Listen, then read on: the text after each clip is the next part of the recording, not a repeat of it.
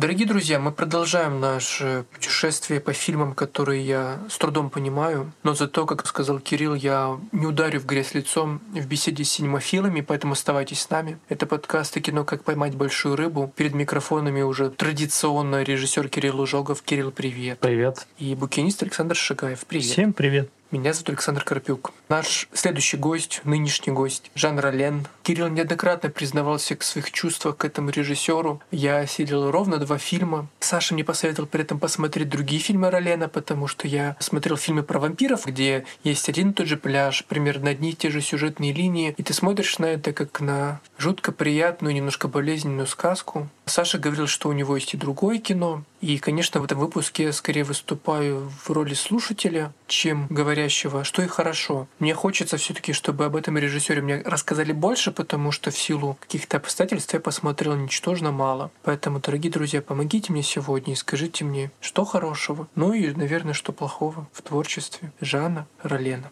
Хорошо ну. все. Плохо только то, что когда он снимал, он не был принят, понят и в должной степени профинансирован, чтобы мы увидели еще больше вампиров, еще больше пляжа, еще больше... Куда больше, Кирилл? Невероятной вот этой поэзии и красоты, которая свойственна всему, что снимал Жан Ролен, даже фильму «Эммануэль 6», наверное. Мы его не смотрели. Не, я, возможно, смотрел в подростковом возрасте. Но я просто не уверен, что это было именно 6. Какие-то Эммануэль я видел, но... Ну, я видел первые три точно.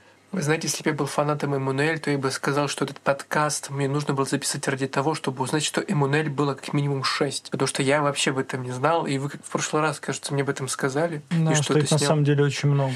Так, Саша хотел сказать, что... Да, я хотел сказать, что перед тем, как мы будем обсуждать его фильмы, рассказывать сюжеты этих фильмов и прочее, надо, я думаю, слушателям объяснить, что вообще такое Жан Ролен и почему он именно так снимал, потому что у слушателей может возникнуть такое чувство, что он на самом деле не гений, а какой-то странный халтурщик. Вообще мир делится на две категории людей. Первая из них считает Жана Ролена шарлатаном, вторая — гением. Я ко второй отношусь. Саша, я так понимаю, тоже. Вот у нас только Александр ну, я, Вот решите мою Определился или нет? Ты в конце скажешь, да? Чтобы обсуждать его фильмы, надо понимать, что он был за человек. Потому что именно его личность отложила отпечаток на те фильмы, которые он снимал. Он, начнем со снов, родился в очень творческой семье. Его отец был театральным режиссером, актером. Мать была натурщицей, которая работала с всеми наиболее на тот момент известными художниками Франции. Они расстались довольно рано, и мать Жанна Ролена в свое время встречалась с Батаем, встречалась с Бланшо, которые определенным образом влияли на Жана Ролена. Он точно гений. Все, то есть как бы Бланшо, Батай, все. Список нужных фамилий я услышал. Нет, я шучу. Но, конечно, окружение играет роль, я думаю, это точно. К слову о Батае, если наши слушатели читали у Батая историю глаза, по-моему, она называется, то им будет намного проще смотреть Ролену, потому что характеры списаны как раз из истории глаза. Так вот, он, когда вырос, начинает заниматься документальным кино, причем он служил в армии вместе с Клодом Лелушем. И они вместе снимали документальные фильмы. И в какой-то момент он от э, документальных фильмов переходит к фильмам художественным. Ну, это надо сказать, что параллельно с тем, что он снимал кино документальное, он еще был критиком. Причем жанрового кино, но он любил фантастику. Да, он, кстати, считается лучшим специалистом по творчеству Гастона Леру. Гастон Леру — это тот, кто написал «Призрак оперы».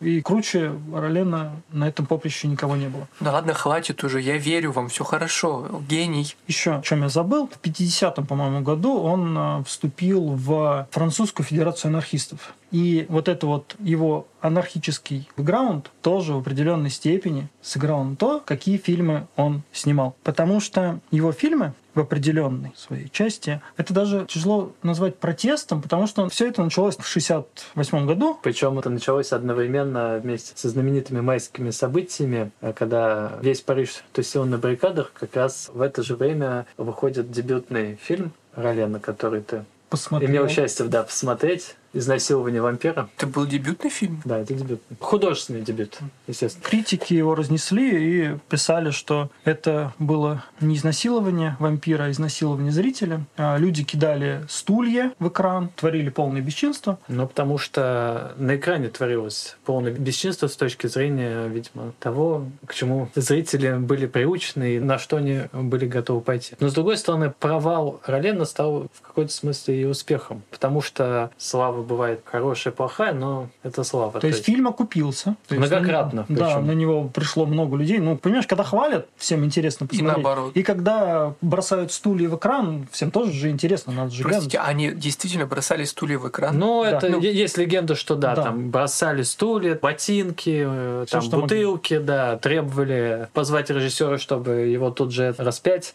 на баррикадах где-то рядом, как раз потому что времена были пассионарные. Я посмотрел, просто оказывается, он снял этот фильм, когда ему было 30 лет. Это тоже для меня шок, если честно. И при том он снял много фильмов. Очень плодовитый был режиссер. Почему шок? Во-первых, красивая цифра. Во-вторых, 68 год. В-третьих, Батай, как вы только что сказали. В общем, очень много стереотипного символизма в его биографии, который по неволе дает какой-то общий фон, после которого, конечно, ты должен его много посмотреть. Но при этом, вот сейчас вот наш любимый момент про оценки, который мы терпеть не можем. Ну, допустим, я не помню, есть ли хоть один фильм Ролена, который бы у российского зрителя, по крайней мере, высоко котировался. Но я имею в виду всякие... Ну, французского тоже не волнуйся. Ну, а высоко а, ты ну, имеешь в виду по оценкам ну, интернет-пользователей? Ну, условно условно, критиков да, или кого? Пользователей. Допустим. Ну, слушай, нет, э, почти весь exploitation, он Низкие на грани пятерочки мы... ну, балансирует, плюс-минус вверх-вниз. Не буду сейчас в это углубляться. Но при этом бредовая мне сейчас мысль пришла в голову. Интересно, какой рейтинг у «Сумерек». Высокий рейтинг «Сумерек» не был бы высоким, и вообще в кино, возможно, не было бы такого феномена, как «Сумерки», если бы не Жан Ролен. Потому что надо понимать, что вот вампиры Жана Ролена — это особый вид вампиров, который до Жана Ролена ни в кино, ни, скорее всего, в литературе не существовал. До этого вампир это был представитель эдакого хтонического, замогильного, чуждого всему человеческому мира, который, ну, в лучшем случае мог женщин соблазнять, но и то, чтобы кровушки попить и воли лишить. А в худшем это был призрак ночи, страшный, замогильный, из гроба восставший, из древних сказаний пришедший. И дальше шли только вариации, основанные на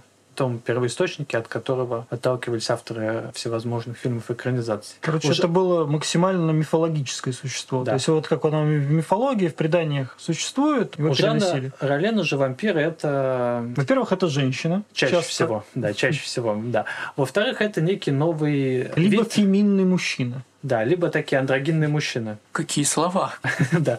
Причем это новый тип людей. Причем с точки зрения жанра Лена он симпатизирует вампирам во всех своих фильмах. Это новый некий высший вид людей. Причем, с одной стороны, это более древний, но с другой стороны, он новый, да? В этом есть некий парадокс. А может быть и не парадокс, поскольку он человек, культура все-таки модерна, Жан Ролен, причем такого ультрамодерна. И глядя на его фильмы, можно увидеть торжество традиционалистских идей, несмотря вот на весь 68 год, левый бэкграунд этого режиссера, его эстетический художественный метод, он опирается как раз на данном взгляде на искусство. Поэтому он провалился в своем времени в какую-то нишу, что современники, начиная от критиков и заканчивая режиссерами, деятелями культуры, они были влюблены совершенно в другое кино, вот в эту новую волну, смаковали феномен кино авторского. И, в общем-то, Жанну Ролену там не было места. Потому что он в тот момент не рассматривался не как автор, поскольку он снимал какое-то кино, которое сказал бы, ребята, кином не считали. Хоррор — это был жанр низкий, народный и снимающийся ради наживы и чтобы потешить те инстинкты зрителя, которые он хотел бы потешить, но увидев на экране вот то, что еще раньше не мог увидеть. Страх, кровь, телеса, вот это все. И собственно говоря, никто не заметил, что Жан Ролен, да и не только он, не единственный культовый большой художник, который, занимаясь таким вот ремесленным вроде бы кинематографом, оказался гораздо больше, как сейчас говорят, артхаусным и независимым и верным своей эстетике, своим идеям режиссером, чем многие фестивальные, признанные Мэтры. Мэтры, да. Ты знаешь, вот я наблюдаю одну такую мысль, которая, как мне кажется, кочует из выпуска в выпуск, по крайней мере, именно про exploitation. Почти все режиссеры, которые этим занимались, они были, не так, их считали ремесленниками, но при этом под этим так называемым ремесленничеством был недюжий талант и интересные ходы и многое другое. Вот мне кажется, в этом какой-то есть парадокс вообще всей этой волны режиссеров. Нет, смотри, на самом деле талантливых там было ровно столько же, сколько и В обычном в кино. обычном кинематографе, да. То есть были поденщики такие, которые честно делали свою работу, но талант у них был не больше, не меньше, иногда и вообще не было. Просто их фильмы мы, может быть, сейчас не пересматриваем, они забыты, а может быть, только как курьезы сохранились или как исторические артефакты. Но дело в том, что надо понимать, как производится кино. Вот если кино большое и дорогое, оно производится целым заводом людей. То есть за спецэффекты отвечает Вася, за камеру Петя, за костюмы тетя Маша, за сценарий Борис Петрович и режиссер Петр Николаевич. И, в общем-то, если Борис Петрович заболеет, его сменит Никифор Семенович. Кино выйдет таким же, плюс-минус. Это целая фабрика, да, не случайно Голливуд называют фабрикой грез. То есть это, по сути, подход фабричный, подход масс-маркетовый. А когда денег мало, ты становишься Жаном Роленом. Ты сам, значит, снимаешь, сам сценарий пишешь, сам режиссируешь, костюмчики по ночам шьешь, и еще и музыку порой Более записываешь. того, сначала тебе надо снять какой-нибудь порнофильм, получить с него деньги, и после этого уже шить костюмчики, писать сценарий и все остальное. Ну и да, снимать да, если ты золотой очередной шедевр. не родился, да. Чтобы стать крепким ремесленником своего кино, надо сначала еще набить руку на очередной глотке. Кстати, тут надо оговориться. На самом деле пионеры порнографии вообще-то не считали, что делают какое-то дело зазорное и унизительное. И вообще они искренне верили, что они делают совершенно авангардное и крутое искусство, совершают переворот и относились к этому соответственно. Но, естественно, это очень быстро превратилось в то, во что превратилось, потому что порнография э, жанр утилитарный. И кино из него просто ушло именно потому, что ее смотрит, видимо, не, не ради не сюжета. ради кино. Ну, даже не сюжет. Кино — это же не только сюжет. Ну, понятно. Просто фильм хороший без порнографии может обойтись, но порнография без порнографии не может обойтись. И если люди платят за порнографию, то им можно не довешивать еще и хороший фильм вдобавок, потому что среди потребителей порнографии не так уж и много киноманов. К слову сказать, кстати, Ролен снимал очень плохую порнографию. Вы знаете, если бы не фраза Саши, я бы сказал, мне кажется, у нас получился подкаст в подкасте, и мы вообще ушли куда-то очень, ну, недалеко, в нужном русле двигаемся, интересно развивается наш разговор. Да, ну давай вернемся к Ролену, тем более ты так классно к нему вернулся, мне это очень понравилось. Собственно, мы закончили на стульях, на том, каким он сделал своих вампиров, Кирилл сказал. Давайте продолжим вампирскую тему, да, или, может быть, что-то еще, кроме этого? На самом деле, надо просто еще сказать до того, как мы перейдем непосредственно к фильмам, что, опять же, большинство его фильмов надо воспринимать как сны. Сразу становится все понятно, почему в каждом фильме есть пляж, почему в каждом фильме есть те или иные типажи. Ну, я думаю, у каждого человека есть определенные сны, которые они часто видят, или определенные повороты в снах, которые они часто видят. То есть какие-то места периодически всплывают во сне.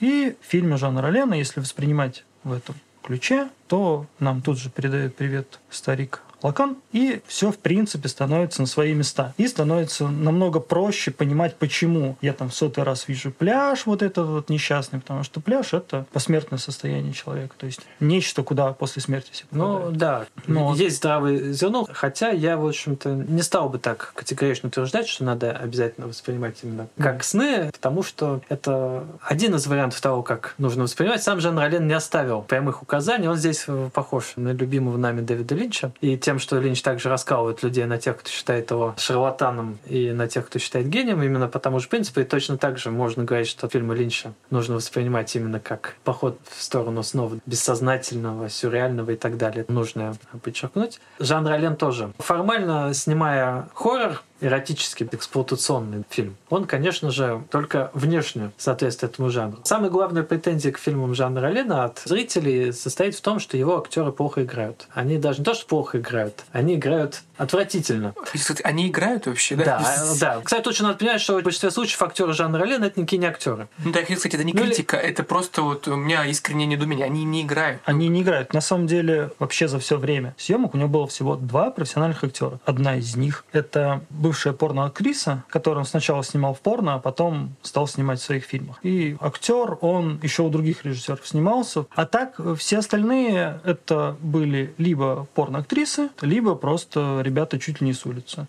Вот, можно относиться как к нам, а можно относиться, я вот когда смотрю фильмы жанра Лена, я понимаю, что он делал в кино вот таком, как мы опять в кавычках говорим, низком массовом и презираемым то, что параллельно с ним делали ребята из галереи типа Мума и прочих, то, что называется видеоарт. Так вот, глядя как раз на то, что происходит в фильмах жанра Лена, да, можно смотреть на это как на сон, а можно как на инсталляцию. Одну, это просто красиво, большую. да. В общем, есть несколько подходов к театру и к актерской игре. В кино мы привыкли к игре, основанной на психологизме, основанной на том, что актер полностью погружается в свой персонаж и пытается выдать себя за за другого человека. Станиславский формат. Да, Станиславский, да. То есть мы смотрим, сопереживаем, верим и вообще забываем, что это актер, а не реальный персонаж. И если мы видим, что в какой-то момент актер не дотягивает, иллюзия это пропадает, мы сразу говорим халтура, достаем, значит, помидоры, расчехляем их и начинаем метать. В режиссера, в актера смеяться и показывать пальцем. А для Жанна Ролена на самом деле то, чтобы его актеры вживались в роль, вживались в роль совершенно не важно. Они эту роль декламируют. Это похоже на некий античный музыкальный театр. То есть очень условно. Они должны просто произнести программные заявления, либо они просто ходульно двигают сюжет. Как помнишь, мы смотрели Фасбиндера? Та же история, у Фасбиндера тоже был свой своеобразный театр, такой же подход. Мы снимаем одним дублем. Получилось, не получилось, это не важно. Ну, я тоже об этом подумал, что это тот случай, когда актеры просто как связывающие звенья, что ли. То есть, ну, они как бы связывают определенные сюжетные ну, истории, тут, да, тут и есть все. две функции. Текст, который произносит актеры в фильме жанра Лен, он как раз имеет две функции. Первая функция это чисто вот сюжетная, да. Они просто проговаривают слух то, что показать либо не получается, либо ну, не, не могут либо же они дорого. молчать. Да. Ну и в конце концов, не должны же они весь фильм молчать. Они что-то говорить должны. Поскольку никакой здесь психологической игры, там, диалогов и прочего нет, они, в принципе, не нужны, то они они чисто утилитарны. Но есть второй тип текста, произносимого, да, фильм жанра Лена. Это когда персонажи проговаривают как раз то, что хочет сказать автор. Как правило, они это проговаривают прямо в камеру. Да, они разрушают так называемую вот эту четвертую стенку, он это любит, смотрят прямиком вот зрителю в глаза, и тут уже толкают манифест жанра Лена очередной, собственно, ради которого все и затевалось. И поэтому, конечно, глупо верить, что эти люди, эти актеры должны быть тождественны своим персонажем. Нет, это, как говорится, другой театр, другое кино. Я аплодирую почти беззвучно вашим прекрасным лекциям. Я сижу просветленный. Хочу бежать смотреть Жанна Ролена, смотреть его манифесты, почти механических актеров, которых как бы нет. Кстати, надо сказать, что он снимал не только про вампиров, у него довольно много жанров, он и про зомби снимал. В этом Жан Ролен тоже опередил свое время. зомби у Жана Ролена это не те зомби, которые мы видим во всех остальных зомби-фильмах, а это зомби-люди. Зомби-люди — это эко-манифесты. Ну, он, конечно, не первым был в плане эко-манифестов и эко-зомби, но тем не менее. То есть вот только сейчас зомби-кинематограф дошел до того, чтобы начать расширять канон зомби-фильмов и играть играть с тем, какие зомби. Ну, просто всем уже надоело, что зомби это просто мозгоеды. Восставшие вот. мертвецы. Да. И потихонечку, значит, зомби начинают внутри себя социализировать, что-то соображать, и вообще как бы это не просто зомби, а какие-то другие люди, да? Но жанр Алена это сразу. Ну да, потому что, опять Другие же, люди. это тот человек, который во всем должен был выдать какой-то манифест. То есть вот его «Грози смерти» 78 года — это эко-манифест, и Здесь людей отравляет вино. Причем молодое вино. Да, его обработали токсинами. И... Не его, а виноград. виноград, да. Обработали токсинами, и после того, как сделали вино, оно стало разрушать людям мозг, жизнь и Причем, прочее. что немаловажно, обработали гастарбайтеры. Да. Слушайте, идеальный вообще. 43 года прошло, ничего не изменилось в повестке на самом деле. Сейчас в повестке, да. актуальнее, чем когда-либо. Причем на тот момент тоже выстрелил. Это один, кстати, из самых его его, по-моему, успешных коммерческих фильмов. Но он сделан как раз-таки именно, чтобы денежку заработать. Но при этом это Роленовский фильм, Ролен, совершенно Роленовский фильм да. с той самой порноактрисой. Да, да, да, да. Да, и, кстати, по-моему, как раз-таки первый фильм, в котором она снимается с, не в порно. С манифестами, с этой французской деревенской готикой, которую так любит Ролен. Пляжа только там нет, разве что нашего Да. любимого, с волнорезами И, и он реально страшный. Этот фильм, там есть несколько действительно страшных моментов, то есть он тяжелый, психологический, давящий фильм. И развязка очень крутая. Хорошо, чем еще талантлив, кроме эко-манифестов? Вообще у Жана Ролена есть и совершенно шедевральные и полностью его фильмы. Мы подошли к одному из бриллиантов фильмотеки Жанна Ролена. Это фильм «Железная роза». Нежно нами тут всеми любимый. Кто его смотрел? Всеми, кто его видел. Два человека. На самом деле в этом фильме есть камео вампира, как во всех фильмах Жанна Ролена «Даже нет вампиров». Там, как правило, есть камео вампира. Но на самом деле это фильм о любви к смерти. Я даже не знаю, как его назвать. Так вот, чтобы не спойлерить сюжет и нудно не пускаться в пересказ, потому что, ну, вообще пересказ сюжета любого фильма — это такое себе занятие. Но в случае с пересказом сюжета фильмов Жанна Ролена это занятие вообще неблагодарное, потому что сюжет там, вот если его просто тупо пересказать, он всегда, как правило, какой-то курьезный, абсурдный и, Именно. и действительно настраивает нас на такое экспло. Вот именно поэтому я сначала рассказал про Батая, про Бланшо, про Да-да-да. Лакана. Потому что, да, чтобы, видимо, те, кто столкнется сначала с синопсисом в описании к фильму, не испугались, да, и включили, возможно. Но «Железная роза» фильм прекрасный, психологичный, поэтичный. Это очередной манифест Жанна Ролена. Практически все его действие происходит на старом красивом кладбище. Посвящено оно людям, которые выбирают жизнь на кладбище любовь к мертвым, предпочитают ее жизни в этом презренном мире. И в этом фильме есть его любимый пляж. Опять же, именно потому, что мы возвращаемся к посмертной вот этой вот всей истории. Да, во-первых, он очень красивый, этот пляж у Жанна Ролена. Это морское побережье с каменистыми Известняковыми скалами. Да, с известняковыми скалами, с интересными волнорезами в виде таких остовов сгнивших деревьев. Это очень красиво, да, визуально, плюс еще сам образ сам по себе сильный. Суша борется с морем, и вот воплощенная трансгрессия, да, как раз встречаются два разных мира, две разных стихии. Очень символичный образ. И, как правило, все самое важное начинается или заканчивается, или комментируется вот на фоне этого пляжа уже Ролена. То есть это место, в котором мы возвращаемся и в 68 году, в самом первом фильме «Изнасилование вампира», и в 91 году в одном из последних его фильмов «Завещаний».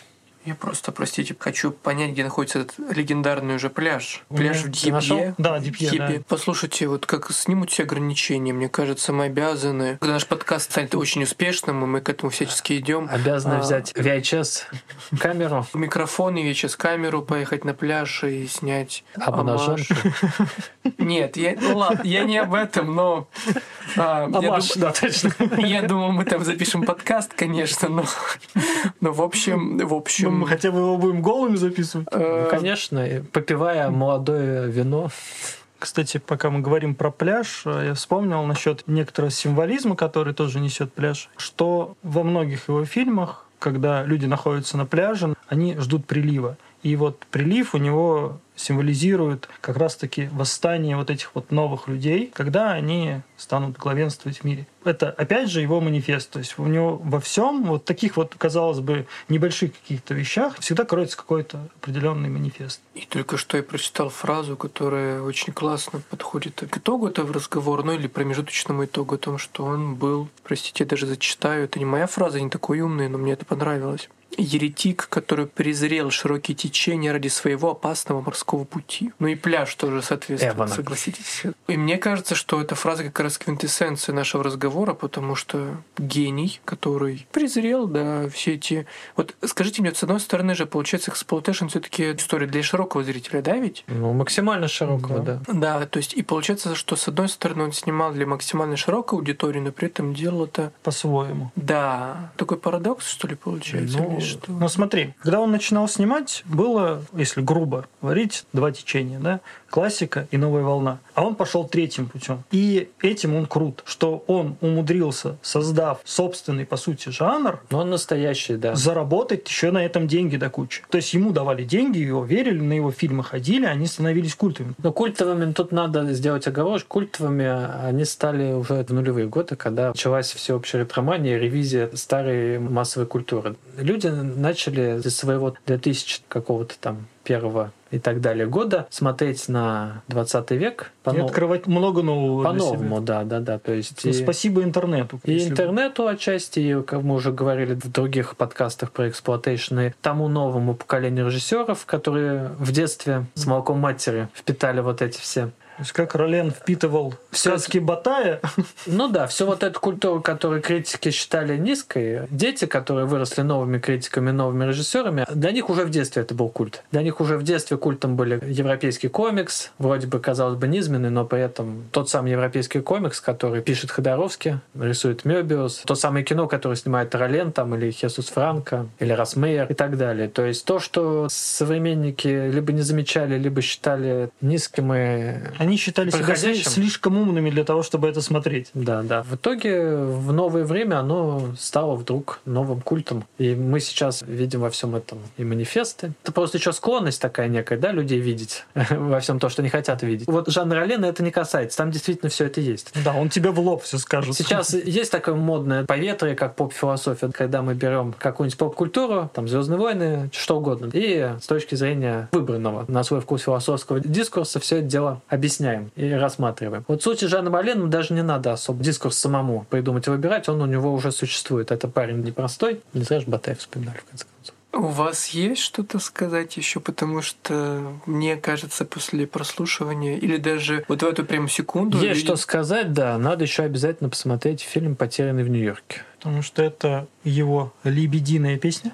И фильм этот квинтэссенция его пляжа, его манифеста, его и, всего. И плюс это еще попытка. Ну, у него во многих фильмах это есть. То есть такая своеобразная попытка вернуться в детство. И здесь она обыграна многократно. А фильм снят, когда да. сам Жан Ролен уже явно не молод совсем. Сколько ему там? 89-му. Ну, не суть. Собственно, это еще один из последних фильмов, поскольку он еще что-то снимал в 90-е и в нулевые, но это уже было совсем эпизодично и... И Эммануэль это было. Что-то из разряда. А это один из последних его действительно таких фильмов, которые можно назвать неким завещанием. Да, плюс этот фильм идет меньше часа, и его в состоянии посмотреть кто угодно. И очень много о Жанне Роле не понять. Там действительно есть все. Там даже вампир есть. А куда же без них? Жан Ролен все-таки дал массовой культуре нового вампира режиссером. Это именно жанр Лен. Просто никто не знает. Он считается халтурщиком и режиссером, как ты говоришь, с низким рейтингом. Это глупости. Так, подождите, что это в конце за нападки? Это не нападки, это же я... Цитируешь, хорошо. Я не цитирую, я это сарказм. Ладно, ладно. Итак, «Гроздья смерти». Листаем потом тучу порнографии. «Железная роза»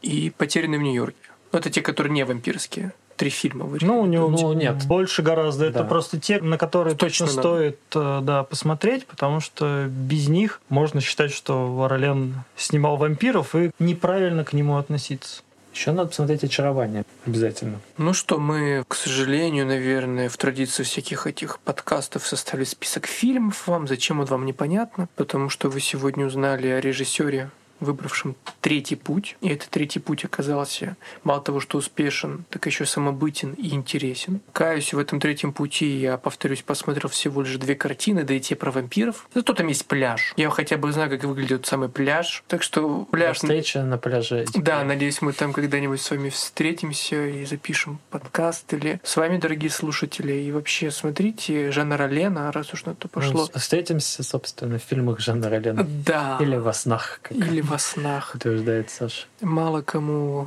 удалось послушать сказки из уст Жоржа Батая. Мало кому удалось снять столь много интересных, самобытных, визионерских фильмов. Спасибо вам за этот разговор, дорогие друзья. Это был подкаст о кино «Как поймать большую рыбу». Мы прощаемся с вами. Это режиссер Кирилл Лужогов. Пока. Букинист Александр Шигаев. Всем пока. А меня зовут Александр Карпюк. До скорых встреч.